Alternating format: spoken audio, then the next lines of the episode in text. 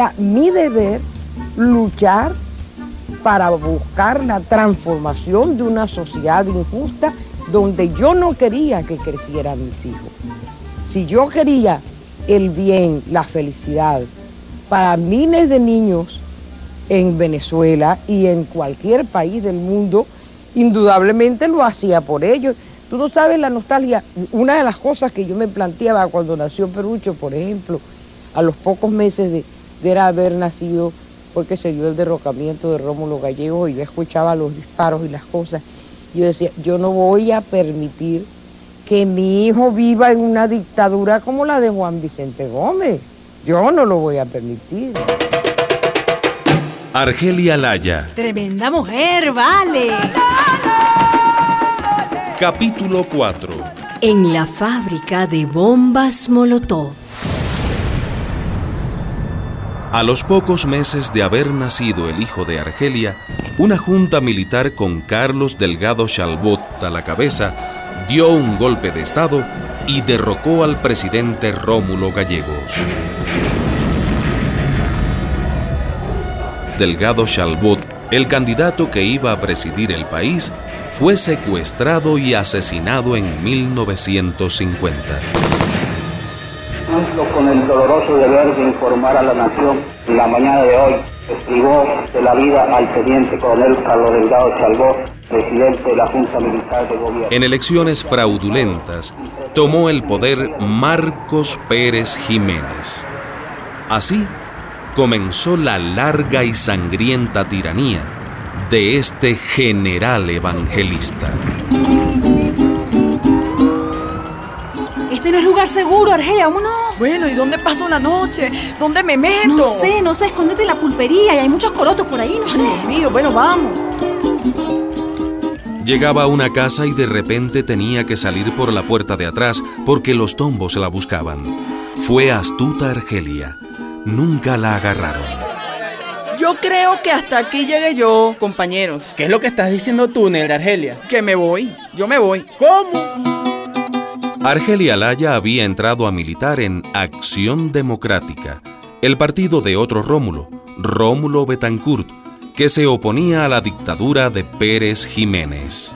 ¿Pero qué te pasa a ti, la jodía? ¿No se dan cuenta que ustedes, los adecos, han votado a la basura este lindo programa social que tenía el partido?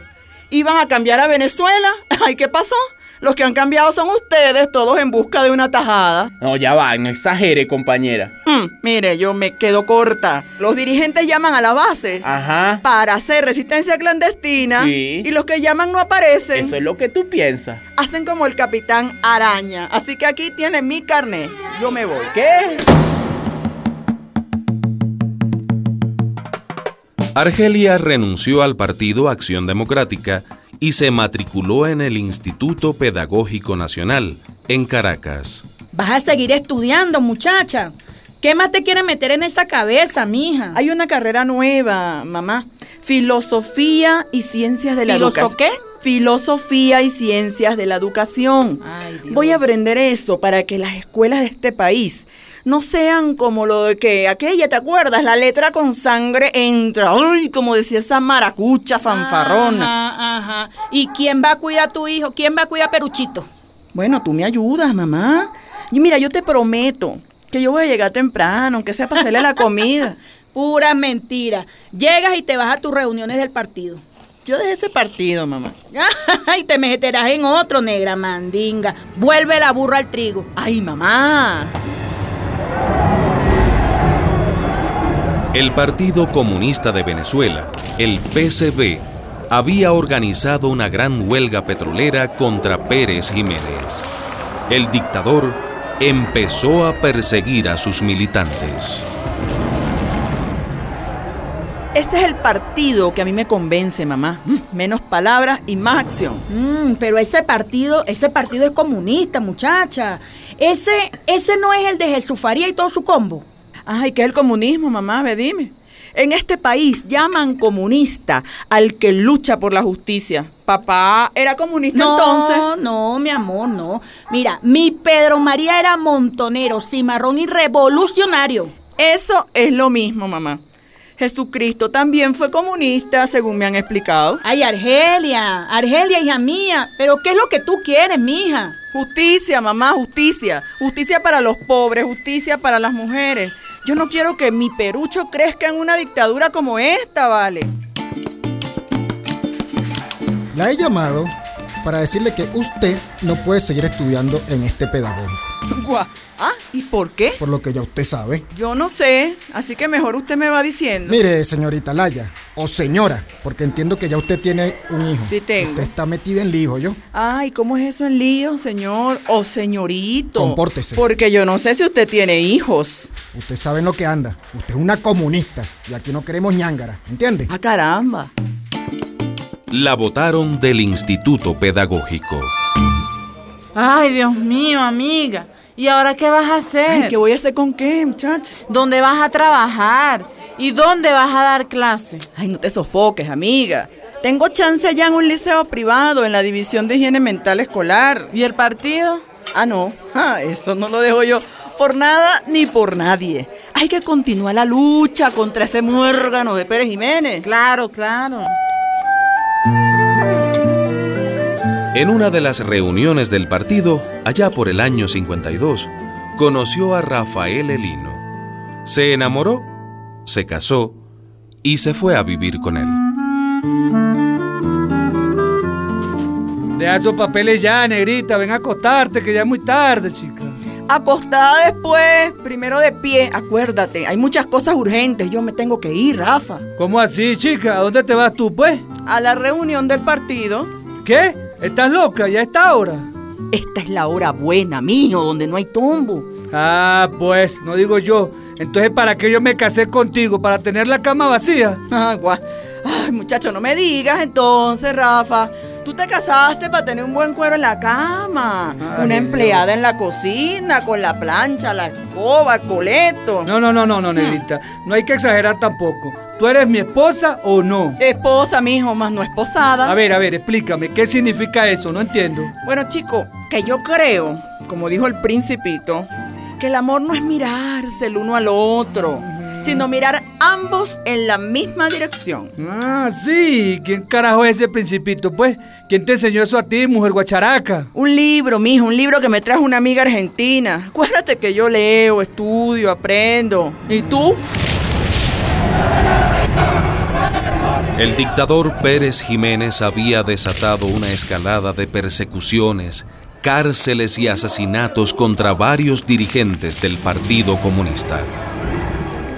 Camaradas, hay que ponerse las alpargatas, que lo que viene es joropo. La represión está fuerte. Coño, camarada, ¿y qué vamos a hacer? Esta noche vamos a pintar letreros en las calles. Vamos a la Avenida Universidad, a la Guzmán Blanco, al Boulevard de Sabana Grande. Ahora vemos, ahora nos distribuimos. Ay, ¿cuál me toca a mí, camarada? No, usted no, compañera. ¿Cómo? ¿Cómo que no? ¿Y por qué? Porque es un trabajo peligroso, hay que salir corriendo si vienen los de seguridad. Ay, mijo, yo he corrido bastante de las playas de Barlovento. No, no, no, no, no, es que eso no es trabajo para mujeres, Argelia. Mire, camarada, mi padre me enseñó que todo lo que hace un hombre lo puede hacer una mujer, así que... Así que bajo su responsabilidad. Siempre he vivido bajo mi responsabilidad.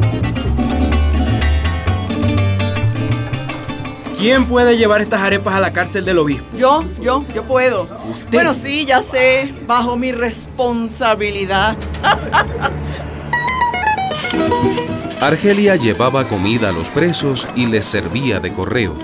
Arengaba para las protestas callejeras. Unas veces se llamaba Marina, otras Laura, para ocultar su identidad. Con un poco de maña, logró ingresar nuevamente al Instituto Pedagógico y se graduó en 1955. ¿Por dónde es el camino, camarada? Venga, venga conmigo, Argelia, por aquí mismo es. Bueno, vamos, vamos. Durante el día Argelia daba clases y por la noche iba a una casa de San Agustín del Norte donde el Partido Comunista había instalado una fábrica clandestina de bombas Molotov.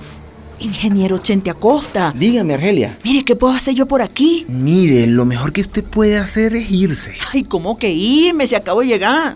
Negra, por Dios, usted es más útil como correíto o agitando gente. Vaya a repartir volantes para el rolo de paro general que estamos armando. Mire, eso está listo. Todos los volantes que me dieron ya los regué por el barrio. Ahora lo que yo quiero es aprender a fabricar bombas. Pues. Todo lo que hace un hombre lo puede hacer una mujer.